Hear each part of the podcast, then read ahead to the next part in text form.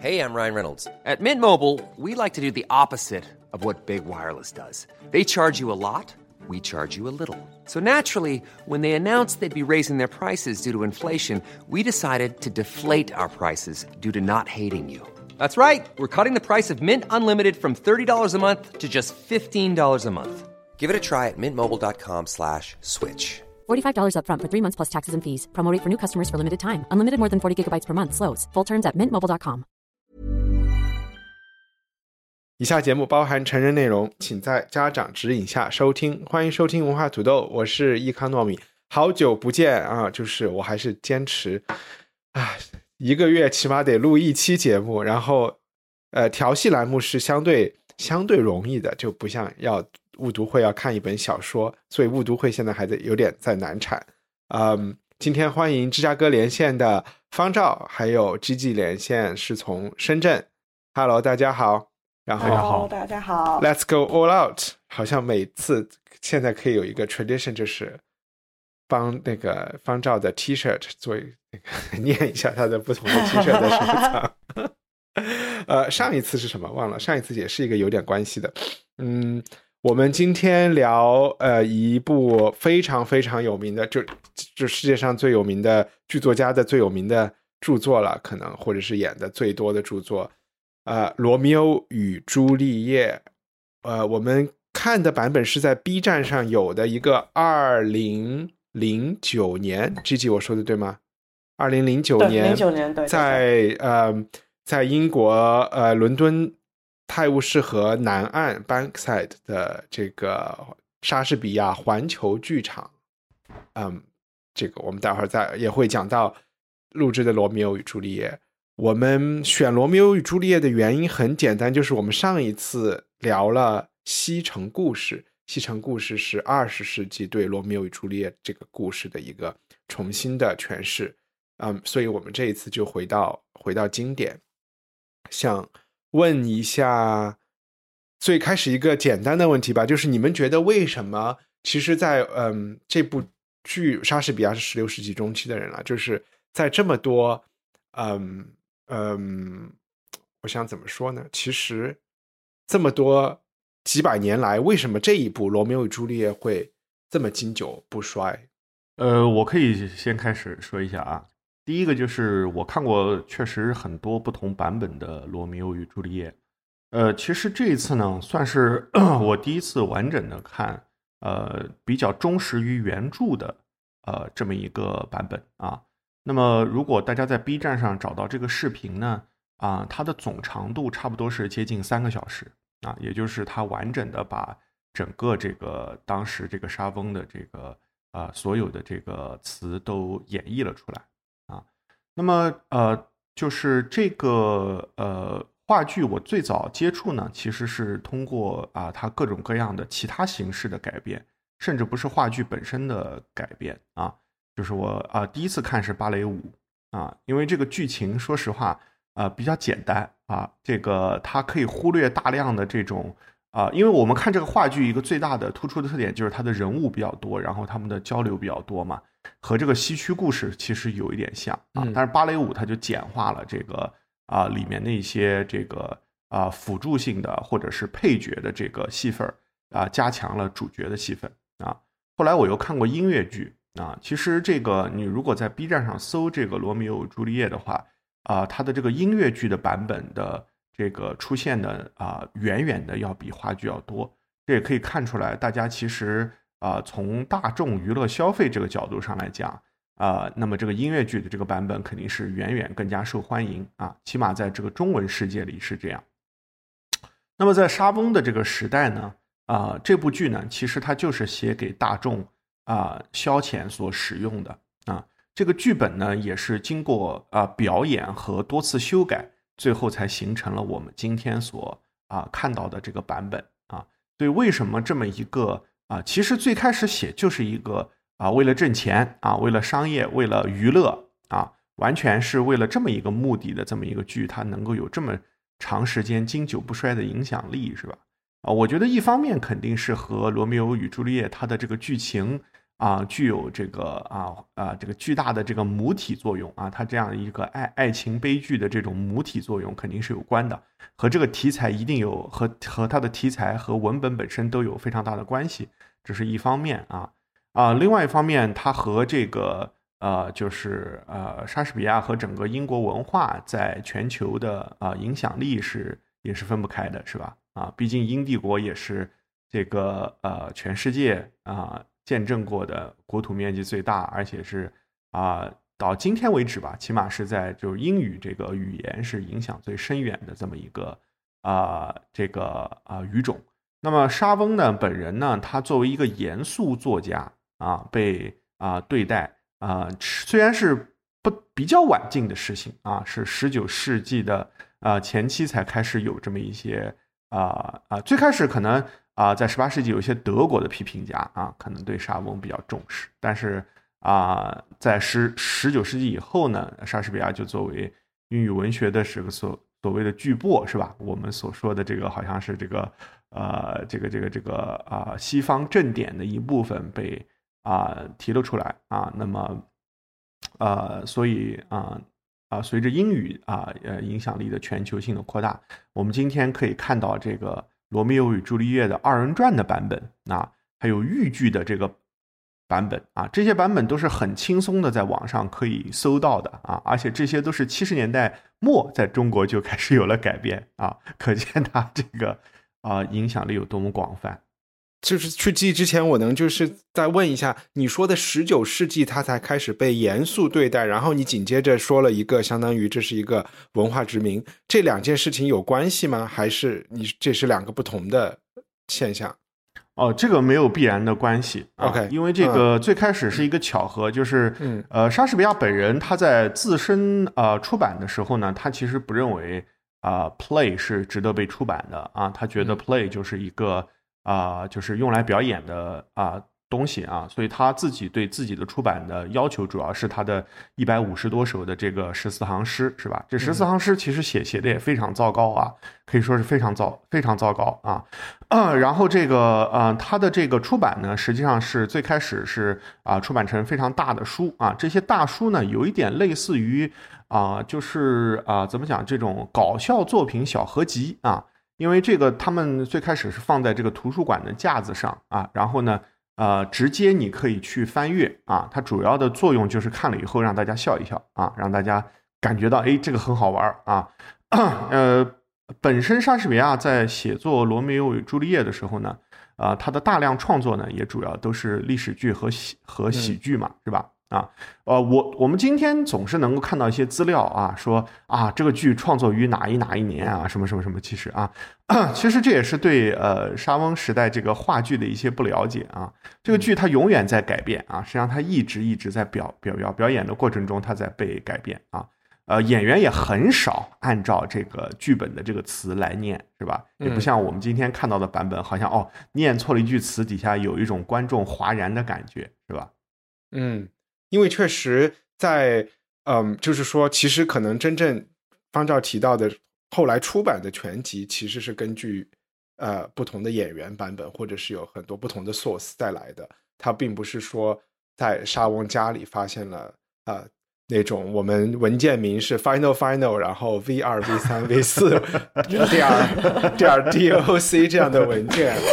但是 我有一点，我不是特别能够百分之百就是确定的。我觉得，呃，听众的心里也可以稍微存疑，就是我不知道我们怎么能够去，嗯，就方照说，其实我觉得莎士比亚应该是在在我的心目中，他被严肃对待的，嗯，呃，时间可能没有到十九世纪那么晚，起码是在相对小的圈子里。其中一个其实真的就是这个 First Folio，它的。死后不久出版的，呃，虽然说可能有的图书馆买，就是第一是从它的价格，第二是呃，就是装帧印刷的质量，然后第三是它很早期就开始有收藏的这个历史，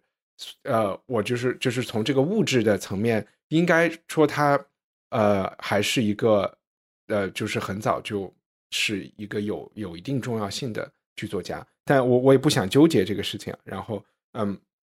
一个我很同意方照说的，就是它是一个很雅俗共赏的一个，嗯，雅不雅都要打一个问号，就是它是一个，嗯，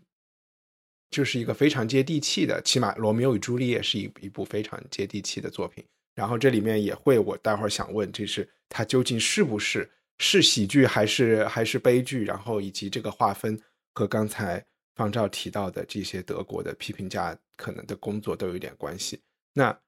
呃，Gigi，你你会觉得他经久不衰的，就是你觉得的魅力在哪里呢？嗯，罗密欧与朱丽叶啊，不不仅仅是莎士比亚，嗯嗯，我觉得可能特别就是在二十世纪，就是过去那几十年的话，《罗密欧与朱丽叶》基本上就是应该是在全世界大部分学英语的地方，可能都进入了校园的文本。这个故事，嗯就是至少就是就是英联邦国家就肯定有了，就是不论是原文还是一个改编的故事，然后特别就是我们的年代的话，还有嗯也不断的有这个嗯电影版的改编，就是对于我们八十年代长大的小孩的话，就是九十年代九六年的那个 Baz Luhrmann 的那个呃、嗯 Leonardo DiCaprio 跟 Kelly James 的那个版本，当年是可轰动了。嗯哼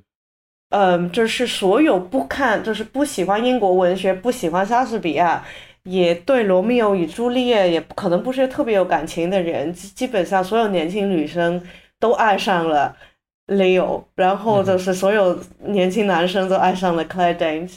然后还有就是九十年代也有另外一套电影叫《莎翁呃情史》Shakespeare in 嗯。Love。嗯。它也是就是一个湖边的故事，嗯。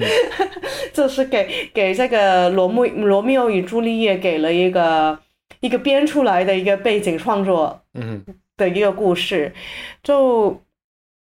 反正这个这两个名字应该是在大部分很多不同的文化语言里面都是可能是已经代表了爱情了吧。嗯哼嗯嗯，但是其实反过来，除了我们九十年代的看过那个李呃小李子的那个电影版之外，其实可能很多人也没有真的真正去去看过这个原原文的话剧。嗯呃，我话剧版就是现在就是除了就是芭蕾舞音乐剧多个版本的音乐剧，多个语言的音乐剧，然后还有就是歌剧，然后还有大量的电影，嗯，然后可能在校园里面的那个呃。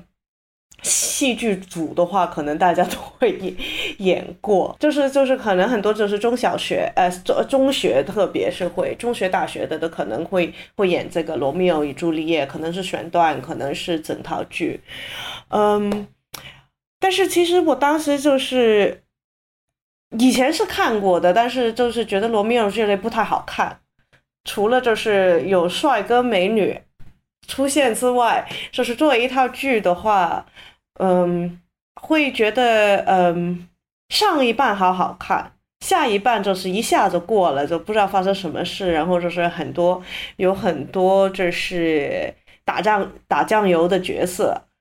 穿插在里面，因为可能我们大家都认为《罗密欧与朱丽叶》是一个爱情的故事，但是其实可能他们出场的只有整套戏的一半。我后来是当在做戏曲翻译的时候，在翻译一些就是那个明清传奇，就是那种才子佳佳人故事的时候，反过头来看《罗密欧与朱丽叶》，呃，就又开始觉得其实挺好看的，就是他他有很多他们谈情说爱的故的桥段，跟中间的一些穿插的搞笑的，这就是角色。其实跟戏曲的那种传奇啊，像《西厢记》啊，嗯呃呃《牡丹亭》啊那种那种在花园里面谈情说爱的那些剧，其实很像。就是如果你喜欢看那一类剧的话，就是可以从《罗密欧与朱丽叶》里面找到很多就是共通点。呃，这个点是什么？啊，就是他们从语言到谈情说爱的方式。都其实挺像的，因为嗯，我们上次看那个西城故事，他不是在走那个呃，就是最著名的两首歌《Maria》跟《Tonight》，嗯，它可以说基本上的内容都是改编自。嗯，这个莎士比亚原版的这个呃露台的一幕，它包括它的词，因为呃，当 Tony 说 Maria，他的名字上一首歌，其实罗密欧也说过类似的，嗯的话。然后当他们在两个人唱唱，就是就是表白建立关系，就是在在唱 Tonight 的时候，他们就是星星、月亮、太阳，呃，鸟。就是各种的这种，他他这种各种的那个，嗯，采用的不同的这个比喻，其实，在呃也是莎士比亚原文里面出现的。嗯，然后当你去看，嗯，中国的那个传奇的话，有比如说这个张生跟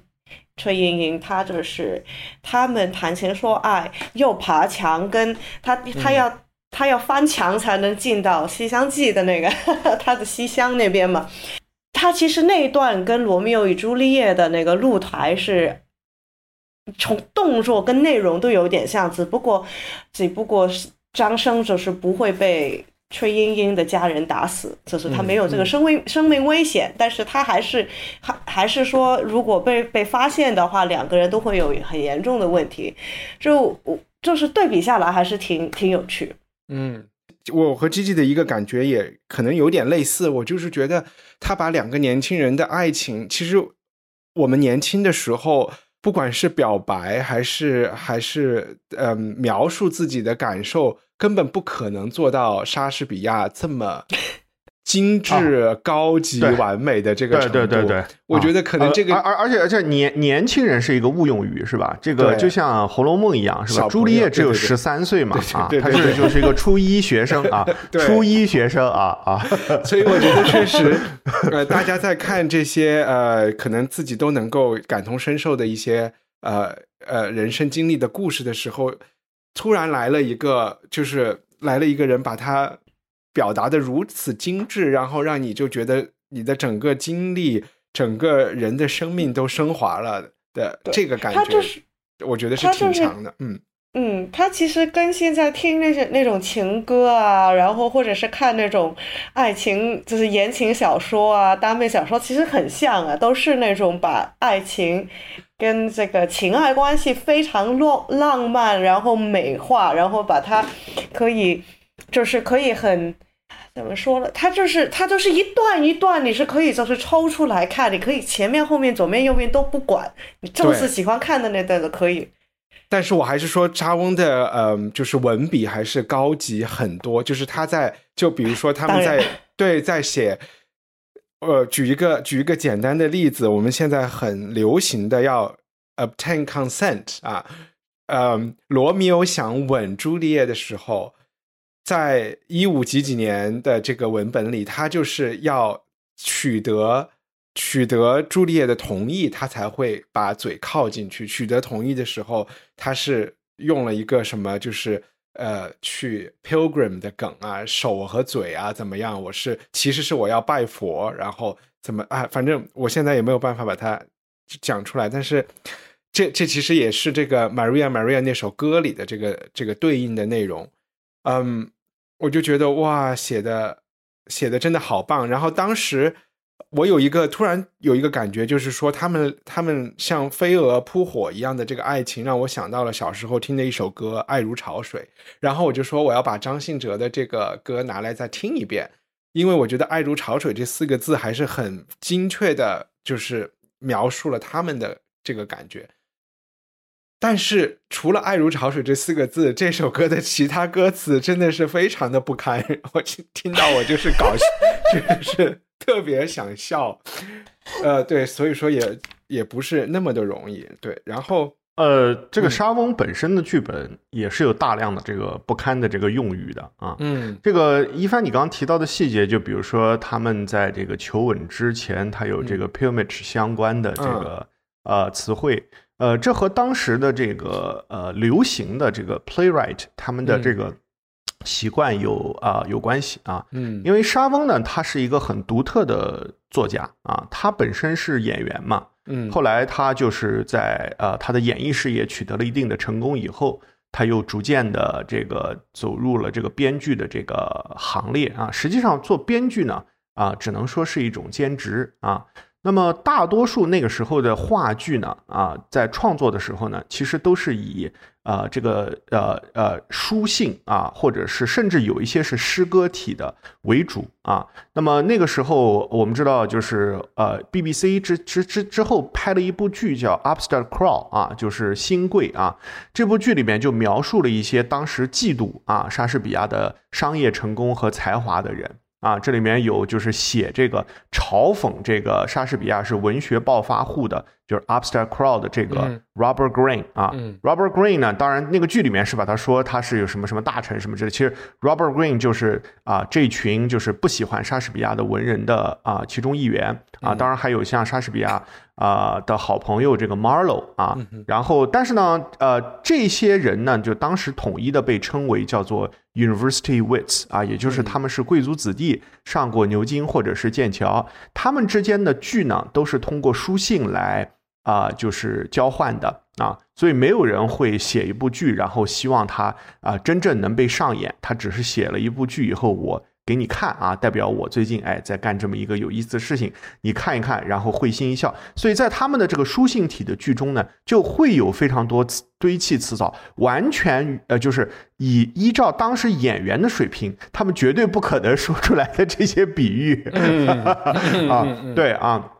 那么，呃，为什么我说莎士比亚他在呃十九世纪以前他没有得到严肃的欣赏啊？出版的那个精美是一回事儿啊，这主要是和当时呢，呃对他的这个评价有关系啊。当时那么最重要的啊，就是莎士比亚过世以后啊，我们说在这个 James 和这个啊、就是这个这个啊啊 Charles 的这个呃这个这个他们的那个英国，那么谁是最受关注的剧作家呢？其实也是 University Wits 的一部分，但是他和莎士比亚的关系很好啊，就是 Ben Jonson 啊。那么呃，莎士比亚受到他的影响呢，其实呃并不是受到他他这个 Ben Jonson 的影响，而是当时戏剧创作的一些影响，就是按照这些啊、University With 人的做法呢，他们其实啊、经常在戏剧中呢会有一些固定的格式啊。如果你了解当时的一些戏剧的一些格式和创作的语言呢，其实对这个罗密欧和朱丽叶的这个影响还是很大的啊。举一个不恰当的比喻，就是看这个剧呢，如果你很了解当时的这个话剧的写作格式的话，你有点像看这个呃古龙的这个就中前期的作品。那你就会感觉到他受这个梁羽生和金庸，梁羽生和金庸就是这个 Ben Jonson 或者是 Marlowe 啊，当然 Mar Mar Marlowe 是另外一个人物，或者是这个 Robert Greene 啊这些人啊，但是呢，他后来啊，可能他就变成了写这个《欢乐英雄》啊和这个陆小凤的这个古龙，是吧？最开始他还是在写《绝代双骄》和《多情剑客无情剑》的古龙。OK，我要反映一下这个这个这个这个事情，但我觉得方照讲到的一个事情，把我们引到了呃，就是在我心里，我觉得我们可以过渡到这个呃莎士比亚环环形剧场，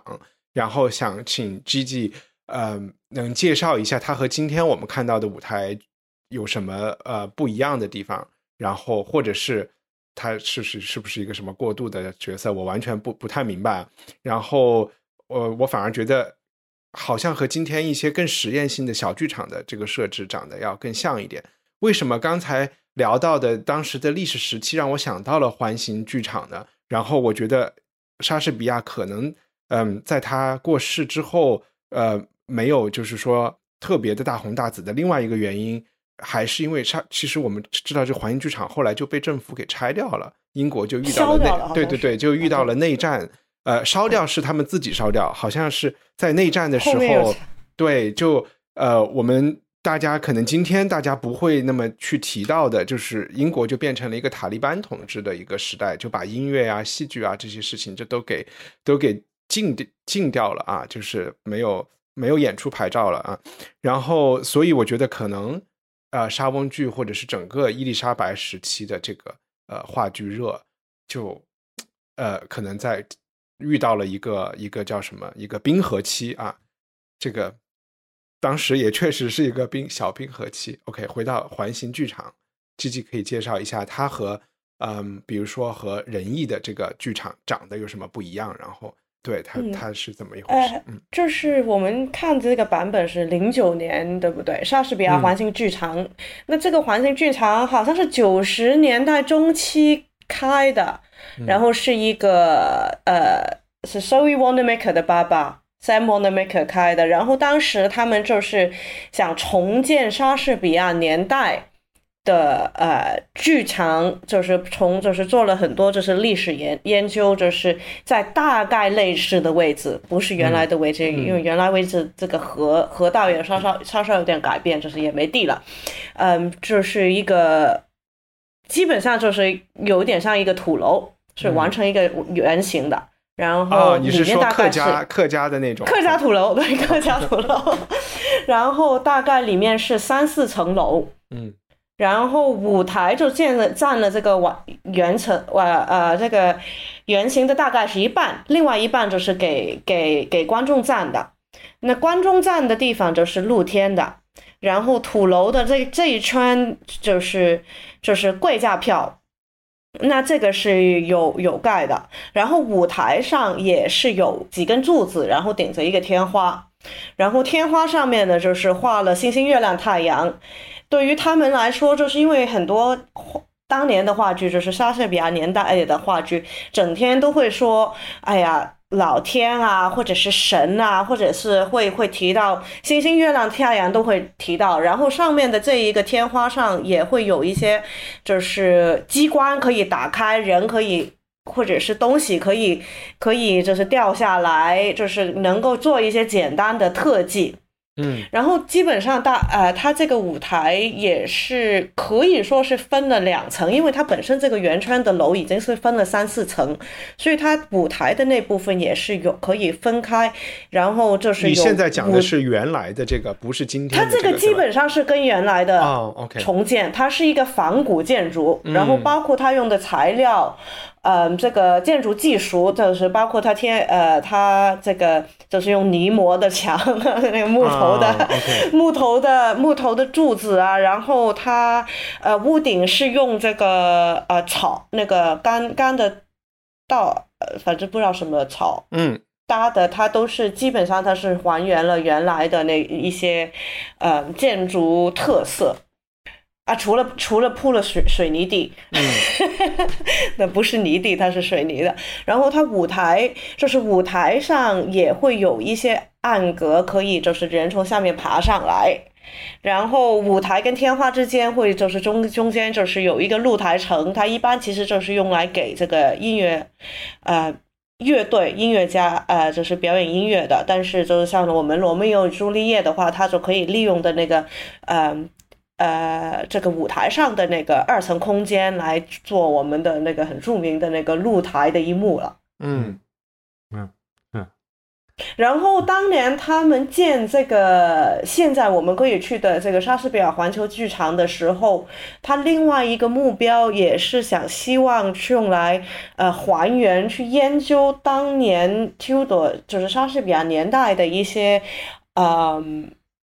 一些的呃表演技巧跟方式。嗯所以我们看的这个版本相对来说是非常传统的，他衣服嗯是穿着那个十六世纪的的的那种大裤子，然后大袖子，然后如果如果你去那边看过话剧，就是站在台前的话，你可以闻到衣服真的是一一霉味是非常重，因为它真的是很厚，然后它夏天在演出，就是出汗它也不洗。嗯嗯 呃，它都是一些厚的皮革啊，然后它的材料就是就是制作的工艺跟的材料都是都是尽量还原到以前的那个技术。嗯，当年这个剧场开的时候，第一个呃艺术总监是 Mark Rylance，啊就是现在我们说的是当代的这个剧场了啊啊，当代这个剧场对，然后就是前几年赢了奥斯卡，现在就是可以在好好多好莱坞电影看到他。嗯然后他曾经还就是还原到做了一一几套还原剧是全男班的，就是找一些年轻的男孩子来演女生，然后他自己也是他的成名作也是演了出演了这个第十二页的呃其中一个女角。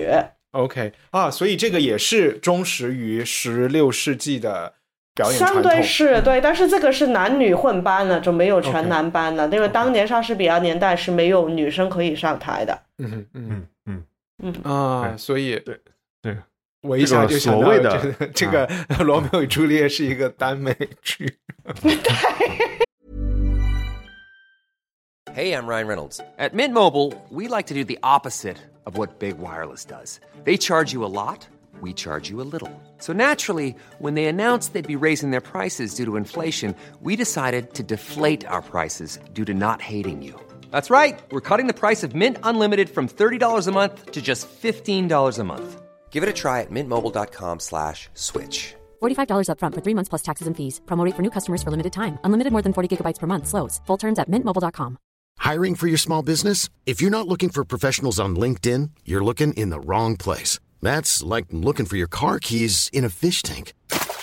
LinkedIn helps you hire professionals you can't find anywhere else, even those who aren't actively searching for a new job but might be open to the perfect role. In a given month, over 70% of LinkedIn users don't even visit other leading job sites. So start looking in the right place. With LinkedIn, you can hire professionals like a professional. Post your free job on linkedin.com/people slash people today. 这个这个所谓的忠实于十六世呃世世纪啊，应该说呢是对过往的一种致敬啊。实际上呢，你是不可能啊，不可能还原这个十六世纪的，对吧？首先，这个观众也完全不一样了，对吧？你想，这个原来的观众就站在呃泥地上，这个大声叫嚷啊，然后这个底下打架呀、扔鸡蛋，就这个这个非常正常，是吧？然后这个呃，这个戏院以前也也也是某种意义上的一个战场，是吧？这个二楼和一楼呢也经常打架啊。这个雨果的剧在巴黎上演的时候，这个二楼的这这些人为了抵制这个资产阶级趣味，还拿鱼钩去钓一楼人戴的假发，是吧？那今天这个这个他能还原吗？是吧？啊。呃，另外，这个环球剧院，这个呃，当时沙翁在呃，他也参与了这个剧院的这个设计嘛，毕竟他是重要的这个呃，我们讲是什么股股东的身份是吧？这个这个这个 Playing Company 股股东的身份。那么他说，哎呦，我们这个剧院一定要有一个重大创新啊，就是我们要设置厕所。啊，因为在那个时候呢，随地大小便是非常正常的，在伦敦街头是非常正常的行为啊。即便是在正常人的家里，主要的人也都是在客厅上厕所啊，不是在客厅进客厅的厕所上厕所，而是在呃呃，对吧我就不 形容这些细节了，是吧？啊，拿个桶，拿个桶，对，拿个头，对啊。所以说这个这个所谓的还原啊啊，这个是是很困难的、啊。舞台技术的还原。对啊，这个一帆刚刚说了一点呢，是很有意思的，就是说在伊丽莎白时代啊，也也就是都德王朝啊，英国都德王王朝的最后一代呢，这个戏剧表演呢出现了一个巨大的这个繁荣的这个情况啊。当时在伦敦街头，实际上各处可见各种各样的戏剧表演啊。但是虽然如此啊。这个并不代表啊，这个伊丽莎白时代就是在文化上开放和开明的时代啊。实际上，这个伊丽莎白时代的这个文化压制、审查啊，还有这种各种各样的这种啊、这个宗教审判啊，它一点也不比克伦威尔时代啊要轻微啊啊。这个呃，沙翁本人他其实也深受这方面的影响啊，他自己也有不少亲戚啊，是这个头被砍下来以后呢。被这个插在这个这个这个这个 pike，就是这呃这个这个这个啊矛的这个最顶端啊最最顶端被展示出来啊呃这些呢都是因为这个呃那个时候的英国依然处在一个这个呃就是新教呃改革不完全彻底的时代嘛。那你想在伊丽莎白之前，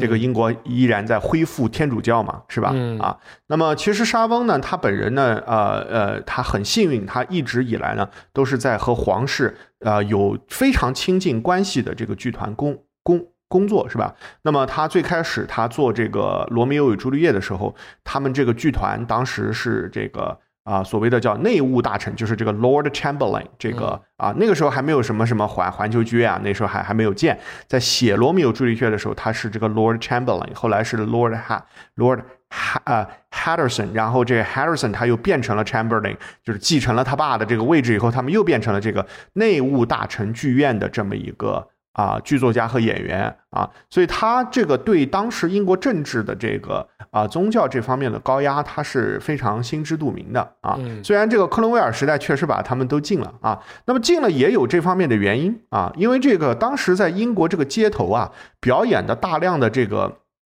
群众喜欢去看的剧啊，就是对当时政治的赤裸裸的讽刺，是吧？有很多丑角扮伊丽莎白啊，嗯是吧那你可以想象一下啊，对对对，如果在北京街头是吧，有很多在办这个习总啊，把这个什么什么什么什么薄熙来政变什么什么纪实全都给你演一演一遍，那这个。下一任就本任的继承者，可能他没有精力，或者说是他没有时间来处理这个事情。那下一任的人他会采取什么样的政策嗯是 啊？我不知道他选择，因为其实《罗密欧朱丽叶》这个故事是有一个原本的，对吧？起码有可能是一个呃，莎士比亚是拿到了一个翻译的英译本的一个长诗，然后再来改编的。但是在这个过程中，我们看到的意大利就是一个特别充满了这个街头暴力的一个一个一个一个地方，好像这个神父在里面的责任也有点不负责任什么的。我好像看到是有人解读这个，我是是对天主教的一个什么什么的，但我觉得可能扯得有一点远，嗯，可能这不是一个主要的呃因素。我觉得这段可以删了啊、呃那下一个我觉得可以，我们可不可以大简单的把这个故事复原一下？呃，我来复原一下吧。然后我在看这一遍之前，我觉得哦，好像一说罗密欧与朱丽叶，我们就想到啊，就是梁祝啊什么的，反正就是一对年轻男女，然后要爱死去活来，然后爱不成就完了。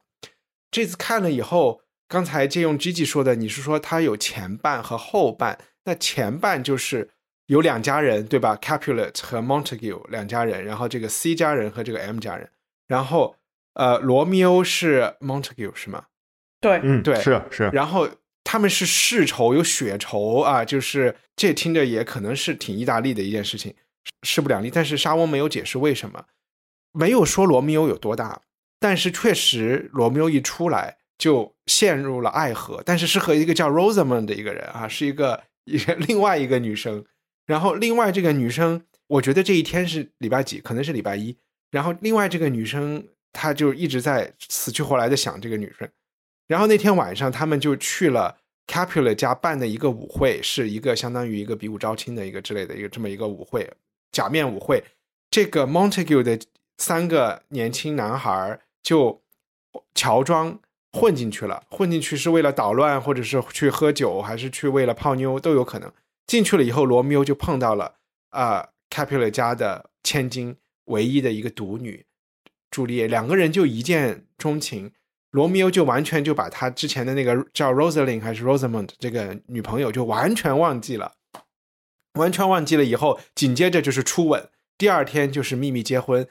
然后当天晚上就是呃两个人就叫洞房 洞房花烛，然后完全都是在家长不知道的情况下，然后这才礼拜二啊，礼拜二晚上。嗯，然后家长在礼拜二晚上就在帮，因为假面舞会礼拜一晚上嘛，就在帮朱丽叶呃相亲，相到的这个叫 Paris 的这一个贵族男青年，嗯然后这个贵族男青年就家长也不知道为什么就要逼着他们礼拜四就要完婚，对吧？对对对对对，然后就就就整个都是一个，我觉得着急确实是这部剧的一个主题。然后，嗯，呃，然后朱丽叶，呃，这里面还有一个人命案，这个人命案是礼拜一晚上还是礼拜二晚上发生的？应该是礼拜二白天，呃，下午之类的发生的啊。嗯就是、呃发生了一个人命，就是呃罗密欧去把 Capulet 家族，就是把朱丽叶的一个堂兄给捅死了，然后这就是在街头打架斗殴的一个一个事情，然后 Capulet 家里还是就是说啊、红白喜事一起办，就一定要礼拜四让他们结婚。朱丽叶这个时候，而且。呃，罗密欧又被这个 Prince 这个市长或者是他们的这个首席执政官给呃给放逐出去了，就是说你出了命案，我不杀你，但是他就去了一个叫 Mantua 的地方，他们本来是在嗯。Verona，、出去了以后，朱丽叶听说了这个消息，就死去活来的，然后就去找给他们秘密结婚的这个证婚的这个神父，说啊、那礼拜四我家长又要让我结婚，你都主过一次婚了，你要帮我解决这个问题。然后这个神父就说啊，那我给你一个安眠药，吃了以后你就假死几天，然后呢就躲过这件事情，我们再算啊，之后再说，之后再怎么说，我也不是很清楚。那同与此同时，就朱丽叶就真的去假死了。他们家就是说，哇，我靠，这这女生为什么死了？然后神父就去给嗯给罗密欧写了一封信啊，就是就飞鸽传书，你一定要就是说我帮你设了这么大一个局，你现在要怎么怎么着？我也不知道是让他回来还是不能回来。结果曼图啊又遇到了 COVID 之类的事情，然后被管控了。对快递 就神父被管，送信送信的那个人被管控了，对外地来的就是红马，要先要先住两先关个礼拜。两天。然后在这个过程中，嗯，这个消息就是说朱丽叶是假死，但是朱丽叶的这个所谓的死讯还是传到了罗密欧那里，还是什么？反正罗密欧就还是说我冒死也要去见我的这个老婆最后一面。回去以后就发生了语言形容出来就是一个闹剧的场景，就是罗密欧发现朱丽叶，我中间还还有一个 Paris 也死了，就但是这是一个一个配角。就以为朱丽叶死了，然后罗密欧就自己服毒自杀，然后朱丽叶药劲过了以后醒了，说啊罗密欧死了，然后他又去喝罗密欧那个药，哎，还说罗密欧这个药都没给我剩点儿，然后、然后就自己推了一把匕首到自己胸前，然后嗯这么死，这么死掉的。所谓的这个悲剧啊，就是呃，最后也有一个皆大欢喜的结尾，就是说 Capulet 和 Montague 的两对个和解了。和解了啊，就是、嗯就是说，那我们就到此为止啊，就嗯就和解。那我扔过来的问题就是说，悲剧具体在哪里？就是说，在你们的心中，这个悲剧是什么？啊，我先解释一下，就是说为什么这个发生在几天之内啊？这个呃，莎士比亚依据的这个原版故事，实际上是在大半年的时间里面啊发生的。它是一个英文的翻译的一个呃叙事的一个呃有。你可以说它是个长诗或者是个韵文吧，啊，反正是这么一个啊呃比较文艺的作品啊。它最早呢是在十六世世纪早期，呃，意大利的一个啊小故事啊，因为在十六世纪的欧洲呢，并没有小说这种题材啊，所以说并没有人呢他能够去。啊，写小说、创作小小说啊，它就是这么一个故事啊。这个原版的故事呢，啊，如果我记得没错的话呢，它是一个 happy ending 啊，所以从某种意义上来讲，它肯定是悲剧，就是这个男女主角他们都死了啊。这个在这个意义上，它肯定是一个啊悲剧啊。你就说在原版、原版里也是男女主角死了，啊不不不，原版里面他们是 live happily after 啊啊，没有没有对，所以在这个意义上，就是莎士比亚对这个是进行了改编的啊，他是让这个男女主角都死掉啊，这个是有一个变化的，在这个意义上，它是一个。啊，悲剧，而且呢，很多我们今天所看到的这些新的改编，比如说什么芭蕾舞啊，什么音乐剧，很多就演到他们死了就没了啊，就是说死了就就就哎，就就啊这个这个，对对对对啊，这个就就就就很光辉是吧？然后 哎呦，还有什么家长回来还有和解，这就显得特别的狗尾续貂啊。对啊 啊啊啊！所以就是说，这这也是我们注意力的这个不同啊啊。那么当然，这个剧本身呢，它其实在很多层面上，它都有这个喜剧的结构和它的这个成分啊。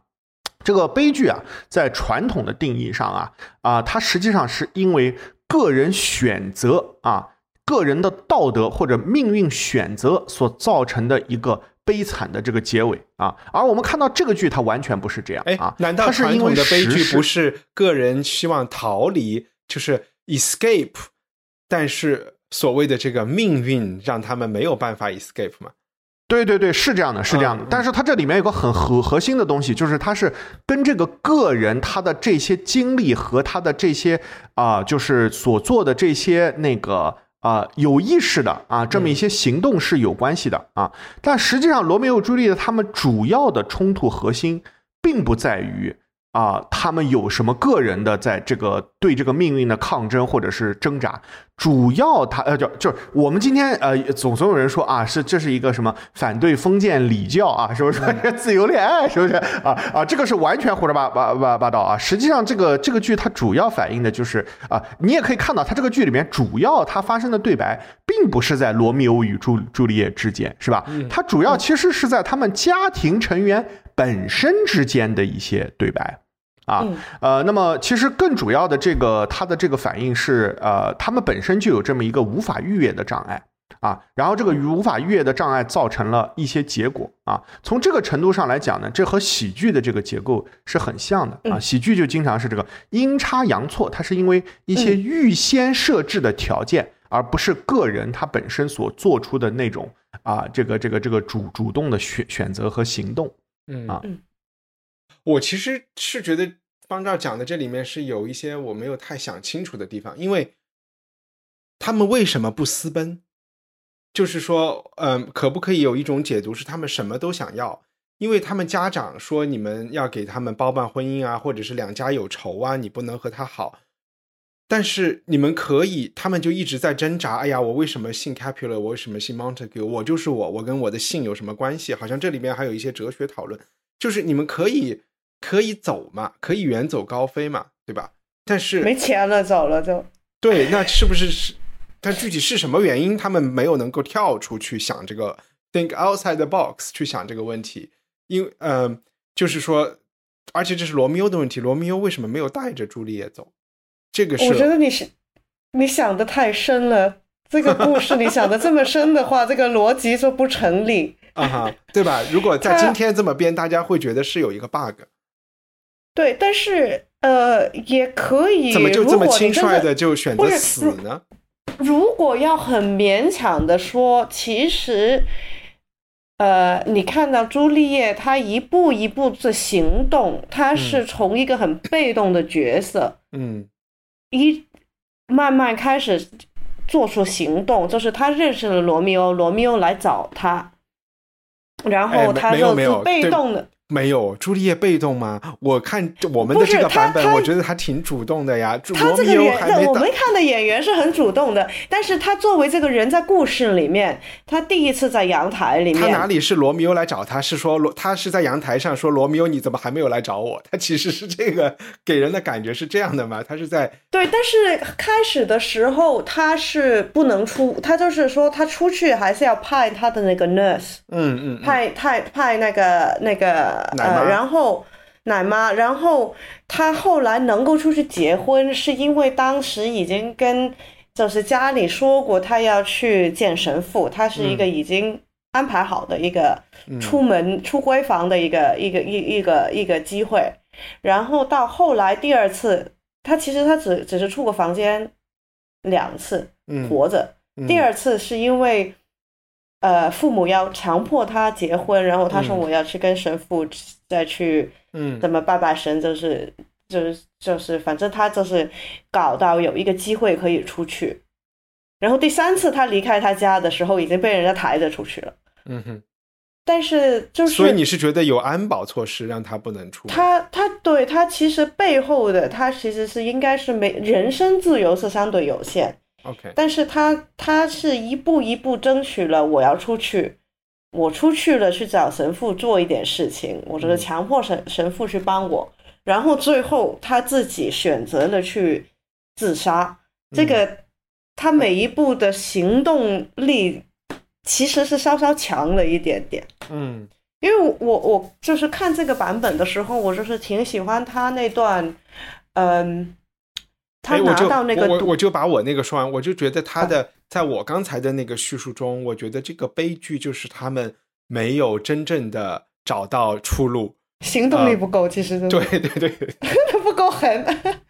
对。啊啊，就是在啊，在这个十六世世纪啊，其实从古希腊啊到这个十六世纪啊，这个放逐啊都是最严厉的惩罚之一，嗯。啊，因为你一旦离开了这个家乡啊。实际上呢，你就呃进入了一个极其危险的世界啊！这个世界里面充满了犹太人啊、摩尔人啊，这些人都是异教徒啊。如果再远一点呢，都是食人族了啊，嗯。所以放逐是一个最最不能够啊，就是最危险的事情之一，就是进监狱可能是不错的啊，还可以，啊但是。但是放逐是非常可怕的。对它有可怕的地方，但是你看 Machiavelli 他也是被放逐，就是在当时的意大利，从 Verona 去 Mantua 或者去 Ferrara 都是在一线城市之间放逐。我觉得就是他们被 他们不是因为被 excommunicate，他们其实是可以受到教会的保护的，因为他们的他们的婚姻是是是在上帝面前是完成了的，对吧？然后他们的呃洞房也是结婚之后的，是婚后性行为，也是没有问题的。再加就，所以我觉得，嗯，我觉得那个对没有那么吓人。我我希望我心里觉得没有那么吓人。可能实际情况不是那么吓人，但是对于当时的人的那个心理，应该就是一个很很大的一件事。对，然后我刚才那个搞笑的话，如果稍微说的严肃一点呢，就是说，呃，他的这个行动力，就把它用成一个英文的 agency，就是这个，嗯就是这其实跟封教礼封建礼教还是有一点点关系啊。就是说，在这个觉醒的过程中，他们他们有觉醒，但是没有翻身啊。就如果他们真的 就是把翻身也学会了，再学会爬，学会跑，那就就就会好一点。啊啊，这个之所以我说这个封建礼礼教这种说法很荒谬啊，嗯就是因为跟这个剧情有高度相关啊。就像一帆你刚刚说的，他们首先呢是在神父的见证下完成了这个天主教的这个结婚仪式啊，后来结了婚以后才进行了这个这个这个呃这个这个性行为是吧？这些都是完全符合封建礼教对他们的要求和标准的啊，所以他完全没有反对这个 啊。是是是，嗯嗯，对不起，然后而且实实际上他们的一个原因啊，他们就是说最后为什么对那些安排不满意的原因，就是他们已经结婚了嘛，他们是合法夫妻嘛，是吧？嗯对所以在最后这个经典的一幕中，这个罗密欧的所有台词都是我的妻子怎么怎么怎么怎么样，对吧？对对对，所以最后是忠孝不能两全。是，嗯，对对对，嗯嗯，那 G G 关于这个他的悲剧悲不悲剧的这个，你还有要补充的吗嗯，我这方面我没什么补充了。O-？OK，然后那接接下来我们有什么大家想分享的吗？嗯，哎，其实我嗯我刚才那个 G G 说，我就想问这个环球剧场。然后和刚才你们谁方照说再远了哦就有食人族了这件事情，这个环球是因为那个时候他们意识到了自己住在一个球体，还是说那个剧场是一个球体？啊，是是，这个这个他们是意识到了自己住住在一个球体里面啊。啊，这个在就当时呢像就像嗯改革开放之后，有很多国际金融中心的大楼哦差不多修成了，是差不多的意思。差不多，差不多，差不多，差不多。嗯这个呃，就是在这个十六世，就伊丽莎白时代的英国呢，这个大家对这个环球这个事情肯定是啊、呃充满了好呃好奇心的。我们知道这个沙翁剧中的一些丑角啊，当然我们看的这个版本实际上已经是有一位尼日利亚的男演员作为男一号来扮演这个啊、罗密欧了，是吧？他不是一个传统的白人小哥啊。当然这不这这是个无足轻重的事情，但是莎士比亚当时他写的这个剧里面，呃，这个呃有很多这个就是这个摩尔人和这个犹太人啊，这两种人是他所仇恨的啊。那么更重要的呢，就是在呃像这个呃、Tempest 啊，就是暴暴风雨是吧？这我不知道这个中文是怎么翻译的啊。它里面也提到了这个啊，就是有这个啊美洲的这些这个这个食人部落是吧？就只有有这么一些个地方啊。当然莎士比亚呢，他本身这个你要说他知道什么地理呢，是不可能的啊。比如说他一直认为维罗纳啊是一个港口城市。啊，那一个距距离这么近的地方，他都搞不清楚啊，这个地方它是个什么情况？所以说当时呢，他们啊对外界呢是有这种巨大的这个好奇心啊。在那个时候呢，有一本非常流行的这个著作啊，那个人呢，他比莎士比亚呢要远远有名，就是这个 Walt Raleigh 啊，他写了一个这个美洲行记。啊，当时这个事情是在英国引起了轰动，所以呢，这个莎士比亚呢，在他的剧中，呃，在他的剧剧中呢，也有时无时有时无的呢，会写到这个关于这个。就是啊、欧洲在向这个世界这个大航海时代开启的这个时候的一些探索的结果，但是整体上啊，这个莎翁的创作啊，其实它并不怎么反映他那个时代的这个啊真正发生的大事件啊，这就好像沿的事件讲嗯啊，对，这就好像简·奥斯汀啊，他从来没有提到他的生命中出现过那么多我们历史书上 出现的事情，是吧？啊，这个呃，比比如说举个最简单的例子，这个当时这个呃，当时人最担心的事情就是这个疫情嘛，啊，那个疫情可是真疫情是吧？对，啊，对对对，是吧？啊，那是 plague 嘛，是吧？那是真的有疫情是吧？啊。但是莎士比亚很少啊，很少谈论这件事情啊啊！但在这部剧情里是出现了一个是呃 plague on both of your houses，一个骂人的，对吧？那骂人的时候会出现这样，还有一个就是还有一个就是疫情的这个管制，这个没有通行的这个问题。但是其他的基本上没有怎么，就是除了骂人的时候会。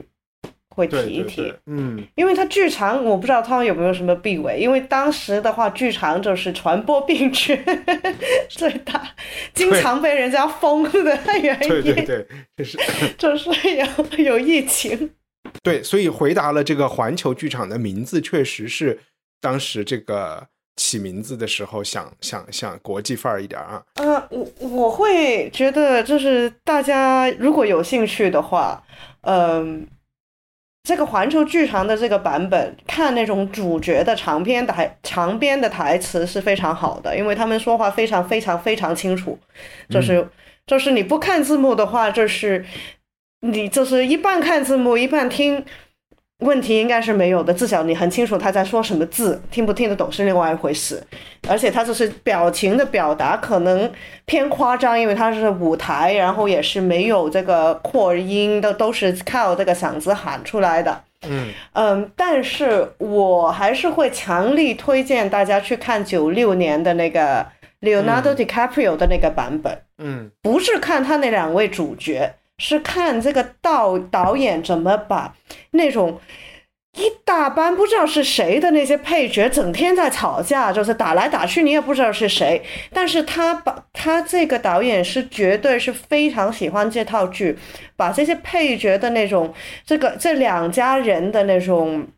吵架斗争打架，把它里面的对白真的是一个一个字给你解读。在用这个电影手法，在在在很视觉的这样表达出来，就是当你看完那个电影的时候，你终于知道这三个男人有什么区别。因为你如果你看话剧或者是看剧本的时候，你只只是觉得几个人在巴拉巴拉的说，但是你又不知道他说什么，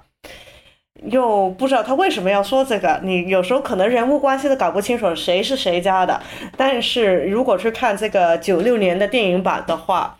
就是就是他把，特别是开头的这一幕，我们就是话剧版的，就是三个男人在巴拉巴拉说了一大堆。呃，如果你就是不特别用心的话，你根本 不知道他是谁，又不知道他吵什么架。对，嗯，但是看这个九六版的那个开头的那十五分钟是非常值得。我觉得九六版的那个假面舞会，大家的穿着也非常有意思。Paris 穿的是太空。太空宇航员的衣服，然后就显得有一点 geek 啊，有点这。但是我们的 DiCaprio 小李子穿的是中世纪骑士的这个造型嘛，他在整个电影里。然后我觉得这也能看出作者的那个倾向，就是沙翁还是他是朝浪漫，白马王，对对，是朝白马王子的那种，对，是是这个审美取向的。嗯，我想问一下方照，就我觉得现在就是当了家长之后。再看 Romeo Juliet，你会有不一样的感受吗？就是会 会有觉得，就会有对 teenage 小孩子的担心嘛？就是就是他们的其实看起来长大了，但是他的这个注意力和还是有这种特别 impulsive，或者是对，就是明显一看就是太不呃就很叫什么不成熟的冲动啊，很危险啊。呃，其实就就像我说的啊，这个这个剧呢，它在被当代演绎的时候呢，它必然要符合这个当代的我们的一些价值观和口味，是吧？嗯，比如说你不能让一个十三岁的小萝莉去演这个朱丽叶啊，尽管这就是原剧本这么写的，是吧？对啊，你也不能让一个这个呃真正的这个呃就是呃我们现在看到所谓就是小李子当时他也他们也都是青年人嘛，实际上他们都是 adult，他们并不是 teenage 啊。对。那么另外呢，这这些，因为这些小孩儿他的年龄变化了，他的家长的年龄，我们注意到这一套就是呃 Global Theater，也就是伦敦环球剧院的版本，这些家长年龄都很大。对，都是五十多岁的这个感觉，对吧？是但是更年期老爷之后这样看其实不应该啊，对吧？你按照那时候的生育年龄，他们其实就三十几岁吧，就是、嗯啊，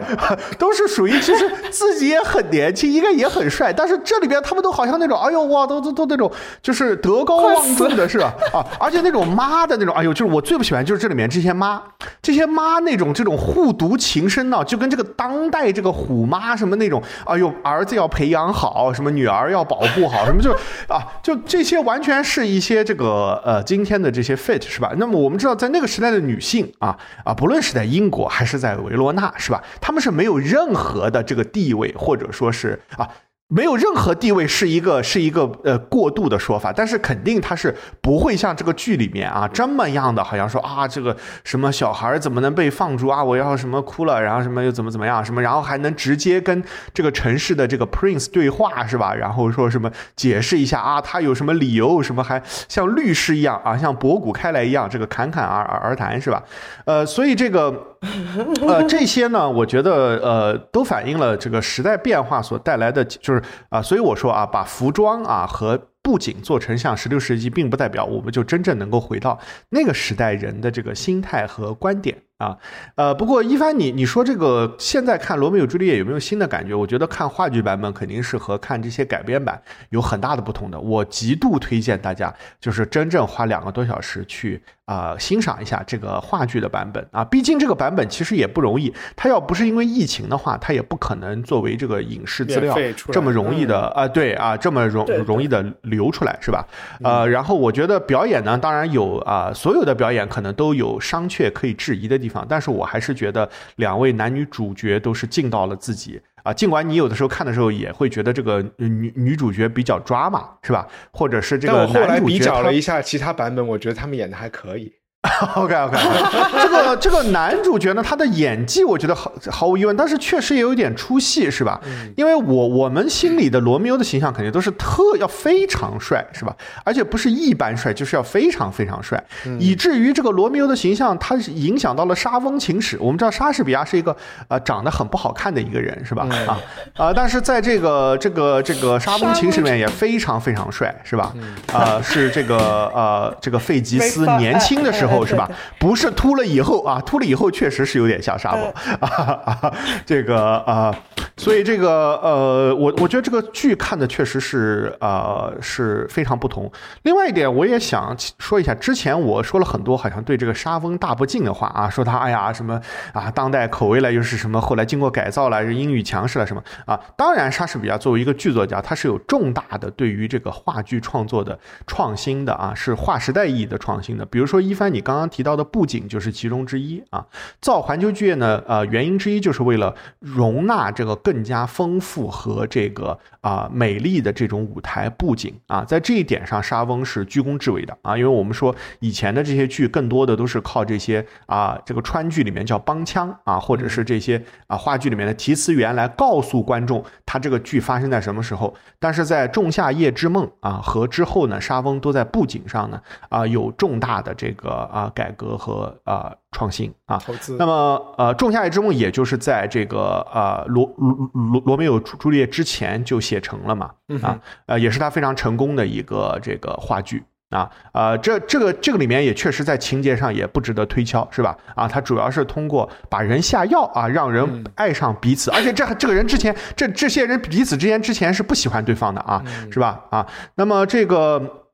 呃，后来呢，这个莎翁呢，在啊、他创作进入成熟阶段的时候啊，或者我们定义的所谓成熟阶段的时候啊，他的这个人物呢，又啊、脱出了这个以往就是起码是这个中世纪的啊，或者是当时创作的一些范畴啊，因为我们知道在中世纪话剧中呢，有很多人甚至没有姓名啊，他们就是 virtue 啊，或者是 vice，或者是这个 goodness，或者是这个什么，就是他们他们就是他们是一种类型人物啊。那么在这个时代呢，确实很多话剧呢也啊、恢复了这个，我们知道这个是文艺复兴之后的时代嘛，所以也恢复了古希腊话剧所创作的传统，他们都有真实的姓名和个性，但是呢，他们却没有。像莎翁剧中如此丰富的这种内在的不调和的矛盾，是吧？即便是像呃罗密欧这样子的，好像是个多情情种的人物，他也有许多他人性上的复杂性啊。这样的人物的这个复杂性，在以往的剧作中，既不认为是必要，也被认为是观众不能够理解的。啊，所以在这个呃新贵这个啊中呢，这个剧这个新贵的这个剧作者就借莎翁之口啊说了一句当代戏剧非常著名的话，说 Theater must not be entertaining but also challenging 啊，在这一点上，莎士比亚确实是做到了啊。嗯。我我没有觉得，对我我不觉得罗密欧有多复杂，我我就 我突然我突然想到，你不知道那个就是 Pokemon 出来的时候，不是有的小朋友觉得自己会飞，然后就什么就跳楼了嘛，然后我就觉得他们就有一点 就是被一个东西突然吸引了注意力之后，就就就忘记了所有其他的事情，好像对有点奇怪，嗯，但嗯，我也不知道，就是说像。其实，像类似于《罗密欧与朱丽叶》这样的故事，它这么几百年来，肯定也是有一点塑造我们对爱情的、浪漫的爱情的很多嗯想法。就是它已经可能，就我们已经有点没有办法来评论他们的爱情怎么样，或者是这个爱情故事怎么样，因为它就是好像就是字典里查出来的爱情故事的一种，就应该是这样的。对对对，嗯。然后，那有没有别的嗯编辑推荐？刚才反正你们说的那些电影啊什么，我们上一次也就推荐过小李子的那个了，就看看有没有别的新的。嗯，我说我我刚才想到了有一套书，就是有一套，呃，有一套书叫《Other Voices》，就是另一种声音，应该出了好几十本了，每一本都是一个，嗯。就是古代女性的写的写作集子，然后，嗯，然后这个我想到这个也是因为方照刚才讲说女性在当时的地位，其实有的时候我们对女性的地位的这个理解是随着是会随着嗯研究改变的嘛。然后这个系列，我我其实觉得中文世界里应该去翻译的，其实好像是两个学者最开始就说啊。有可能有这么几个古代女诗人，然后我们应该翻译一下他们写的东西，然后就可能他说这个计划就只有两本书或者五本书就会结束，结果哪知道这本计划做了三十本、四十本，可能就一直在做。他们越发现越越去挖掘，就挖掘出越多的越多的，就是女才子，就是相当于我们的周，就是什么文君啊，或者是什么薛涛啊，或者是这这种这种啊。古代的女才子写的东西，他们应该最开始做的一个人就是和莎士比亚同期的蒙恬有一个养女啊，然后是一个很厉害的一个一个人。嗯，OK，嗯，所以这个系列书叫《Other Voices》。嗯。啊，那既然是推荐这个，我也推推荐一本书，就是我对莎士比亚理解的这个啊最基础性的一个作品。我如果没有看这本书，我可以说对莎翁是没有什么兴趣的啊。这个书有中文版本，叫《俗世威尔》啊。这个书的英文呢是大名鼎鼎的这个 Steven 啊，这个这个这个呃呃。这个这个什么 Blatt 啊，那个他那个他那个姓比较难念。啊啊，Green Greenblatt 写的这个 Will in the World 啊，就是啊世界中的这个威尔啊，这个书是我对莎士比亚理解的这个奠基性的作品啊。而且这个书也非常短啊，写的很有意思啊。上来他他他就告诉你啊，我们关于理解沙翁的一切都是错误的啊，他都是不确定的啊。所以他那本书的所有语气都是啊，他有可能这么这么这么这么这样这样这样这样啊。呃，吉吉呢？我当时去看《罗密欧与朱丽叶》是因为我要看《西厢记》，嗯哼，然后然后就听了一个导演在讲。《罗密欧与朱丽叶》这个怎么去导演这个呃，这个就是露台的那一幕？因为就是以前以就是莎士比亚就是那种剧本，基本上就是没有这个呃没有舞台指导，不像我们现在，如果你去看今天的剧本的话，编剧可能会写一大篇，就是哎呀，你这个角角色是什么样子的？我们这个这个房子是一个什么样的房子？它其实它。我们看莎士比亚的剧本，它基本上只有对白，偶然会有一两句，这个人上台了，这个人离开了，就是呃离开舞台了，然后偶然会有一些动作，就是很很，但是其实他大部分的动作都会在他的对白里面说出来。因为，比如说罗密欧在这个露台的那部分的时候，他就说啊，看一看朱丽叶，她在那边，她的手捧着她的脸，她在说什么？我我想变成她手上的，呃，是是的手套，去去去，等等等等。那其实，在罗密欧在说的时候，他就把朱丽叶所有要做的动作都已经解释清楚了。就是他两个人的地理关系，呃，就是一个人在高的，一个在低的，然后这朱丽叶在上面，还是在在上面，在他露台上，他在想罗密欧的时候，他的一些反应。其实看完之后，我反过来看那些戏曲的话，就是我当时是特别是看那个《西厢记》，就是就是张生是怎么去，呃，就是他收到那呃崔莺莺的信的时候，他要。他要爬墙，要跳过去去找英英，然后他就是在外面看了好久。就是也可以在就是那个中国戏曲里面，你其实你也可以发现了很多这种，他虽然说很华丽的词，好像没有说什么，就是你你觉得他在念诗的时候，其实他已经把整个整个情情景跟他的动作。跟周边的人物啊、环境的关系都讲出来了，但是可能我们现在的看法只是觉得它是一首诗，它的用词很美。嗯，但是对于演员来说，它其实是一个指导工具。我想说，就是像这种《西厢记》啊，这这这个这个呃，《牡丹亭》啊，然后《罗密欧朱丽啊》还有《梁祝》啊，就是这种是一个一类东西。但是中国文学里还有还有一类。男女关系是西门庆和 潘金莲，就是我想知道莎翁或者是西方有这种关系的作品吗？然后就是很露骨的那种啊，那肯定有啊。对，这个世界这种是最流行、最赚钱。他虽然说可能会被人家，但是它成为了一个，就是成为了一种，就是呃，用刚才。那个、那个、那个、那个方照的话，成为了一种母题，然后我们会一直去谈论的，说啊，他就是西门庆，他就是。他这也有啊，Bonnie and Clyde 就是这种啊。哦，是，但但又被浪漫化了嘛，对吧？他又被他又被浪漫化了，对对对对。实际上他们就是西门，就是西门庆和潘金莲，嗯，啊，他们就是我刚才想说的这个 agency 发展到了极致的现代人，然后就。就冲出去，然后不仅要逃亡，还要杀人。嗯，对啊，啊，嗯，哎，我我我想起了一段台词，我想分享一下。然后分享这个的原因也是一个是说，我觉得这一段台词我先念一下，这是朱丽叶说的，说 “Give me”。一凡，我我这个手机快没电了，如果它突然断了的话，好没关系，我我就把我有有的录音传给你啊。行，他说，那你现在要不要先停一下？啊，那我们就先停没用啊。哦，OK，我停没用啊，我我这个手手手机必须接耳机，所以也不能充电。好，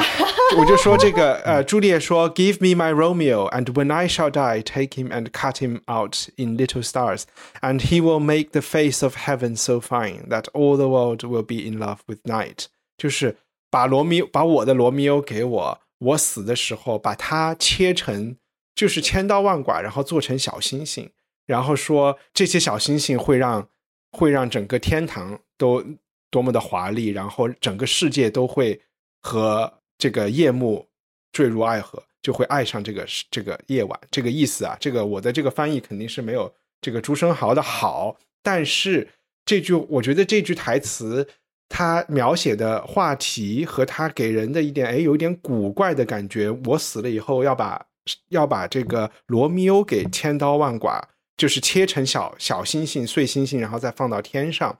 然后又这个图像又很美，然后整个世界都要和这个夜晚爱上。朱生豪就是也是翻译的是当我死的时候，其实到后来就我这是我听的一个 lecture，有人说这是写错了啊，就是说可能原文是 when he dies，就是罗密欧死的时候，他画成哦，是？谁死？对，到底是谁死？为什么是我死的时候画？然后到了非常晚近，最近的当代的研究才发现，在十六世纪的这个英文的俚语里面，“，die ”是女性，就是是性高潮的一个一个婉语。所以其实朱丽叶在这里想说的是，在梦想，在幻，就是在憧憬他们做爱的时候，当我达到高潮的时候，罗密欧的身体会化成多少星星，挂在夜空里，然后让全世界都和这个夜晚坠入爱河。我就觉得哇，这个就一下就觉得哇，它又 make sense，然后又升华的非就是非常的非常的精美。然后就我我是觉得这句话，如果这个理解是按照现在的学者的这个理解的话，就是我会为什么特别觉得这个文字特别特别厉害的一个原因。嗯，我最喜欢的那段是呃，朱丽叶就是拿着那个毒药说我要不要喝的那，啊就是他他觉得我我因为一般大家都说罗密欧与朱丽叶他们的角色都嗯没有什么。呃，不太进大脑吧，就是他们嗯就是做事做事都是不会考虑，没有什么心理的那种活动。嗯，但是我就觉得朱丽叶她拿到那个药之后，她是她就是她有大概是可能有五分钟的一个独白，就是说，哎呀，这个药我喝了会有什么效后果了？是不是有人在骗那个那个神父是是是不是骗我的？然后我喝了是不是真的会死？然后还是神父骗我是，然后再把把我骗昏？然后他他就是，嗯，他权衡，他就是非常理性的把所有可能发生跟不可能发生的事情都想了，然后最后他用罗密欧来说服自己。我就觉得我们在零九年的那个版本的话，他把这段话，就是整个那个心理的上上下下这个忐忑，然后到最后很就是又恐。就是又怕，但是因为他爱罗密欧，他就是还是觉得我必须要碰这个运气，就是这个这个心理过程的，就是从他的文字到他的演出都是非常出彩。嗯，对，我觉得我们这次没有聊，就是说朱丽叶在这个版本里，或者是在这个罗密欧朱丽叶里，她是一个很，就是我也不想用很女权的一个角色，就是是一个，嗯，还是很能给人，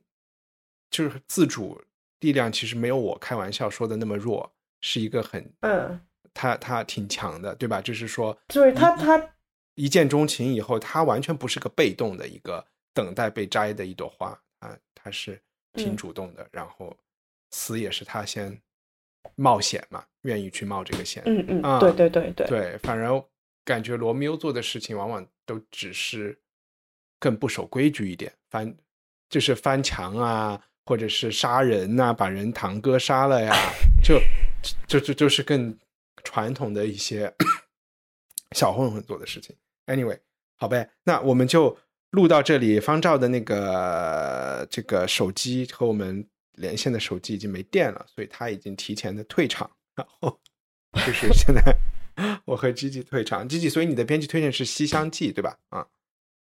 可以看看，对，o k 好，嗯，好，拜拜。《西厢记》这么厚，怎么可以看看？好，拜拜。啊，就是看中间的那段就好了。OK，好。这我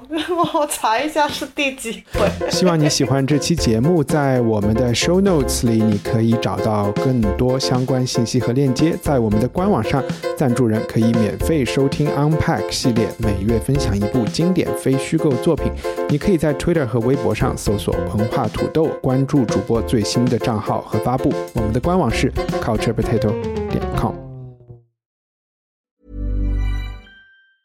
Hi, I'm Daniel, founder of Pretty Litter. Did you know cats tend to hide symptoms of sickness and pain? I learned this the hard way after losing my cat, Gingy. So I created Pretty Litter, a health monitoring litter that helps detect early signs of illness by changing colors, saving you money and potentially your cat's life. Pretty Litter is veterinarian developed, and it's the easiest way to keep tabs on your fur baby's health right at home. Go to prettylitter.com and use code ACAST for 20% off your first order and a free cat toy. Terms and conditions apply. See site for details.